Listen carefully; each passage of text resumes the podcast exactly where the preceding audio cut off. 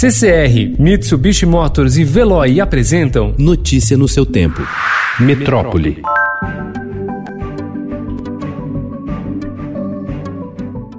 Estado com o maior número de casos, São Paulo registrou um recorde de mortes pela Covid-19 ontem, com 224 óbitos, um aumento de 12% em relação ao número divulgado na segunda-feira.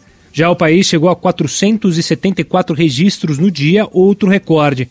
Com isso, o total oficial de vítimas da Covid-19 chegou a 5.017, superando os números da China, marco zero da doença, que teve 4.633 mortes. A lotação de unidades de terapia intensiva em São Paulo já traz reflexos na atenção básica de saúde. Em postos de saúde das regiões de Brasilândia, na Zona Norte, e de Sapopemba, na Zona Leste, as mais afetadas pela Covid-19, funcionários da rede relatam dificuldade para localizar leitos de internação para transferir os pacientes mais graves, o que não ocorria há uma semana até ter uma vacina disponível, até vacinar a população, ou seja, nós estamos falando aí de uns dois anos em que nós, nós vamos ter períodos de relaxamento maior, monitoramento, se necessário, volta um pouco atrás para evitar que haja explosões de casos como a gente já ocorreu.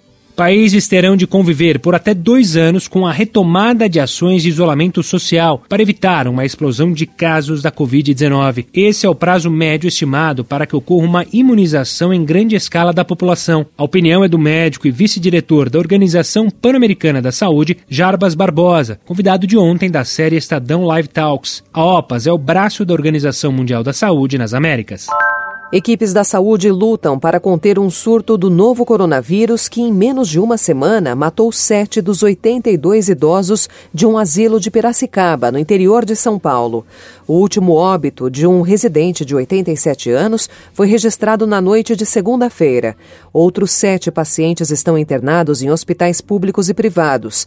Três idosos estão em isolamento no interior da unidade com sintomas da doença.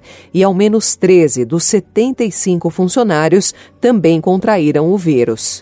Profissionais da área da saúde representam quase metade dos casos confirmados do novo coronavírus no estado do Pará. São 42% dos casos, de acordo com o Sindicato dos Médicos do Pará. Em 10 dias, sete médicos morreram pela doença. Falta de equipamentos de proteção individual, de treinamento, contratações precárias e até o trabalho contínuo de profissionais do grupo de risco estão entre as principais reclamações.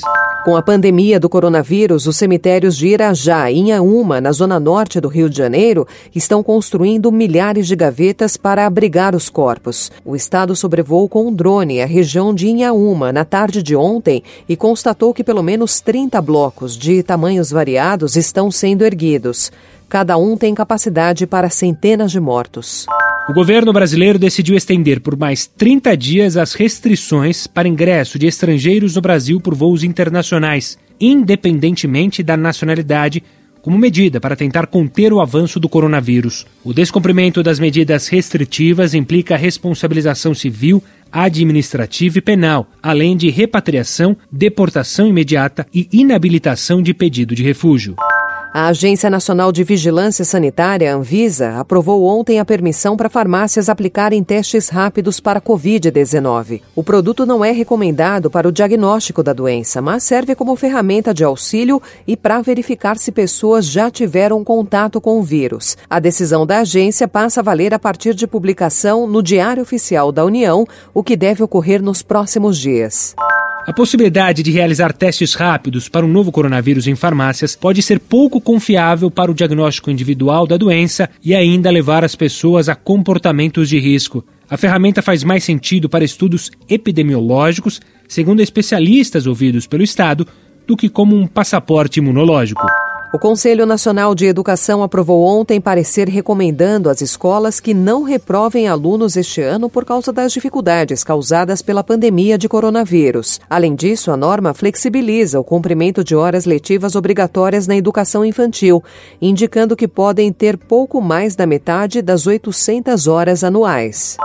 Na corrida mundial por uma vacina contra o novo coronavírus, o laboratório que está na frente fica na Universidade de Oxford. A maioria das outras equipes teve de começar com pequenos testes clínicos em centenas de participantes para demonstrar que se trata de uma vacina segura. Já os cientistas do Jenner Institute da universidade começaram mais rapidamente os trabalhos em uma vacina porque já haviam provado em testes anteriores que tais inoculações, incluindo uma no ano passado contra um coronavírus inicial, não eram prejudiciais para o ser humano. Notícia no seu tempo. Oferecimento CCR e Mitsubishi Motors. Apoio Veloy. Fique em casa. Passe sem filas com o Veloy depois.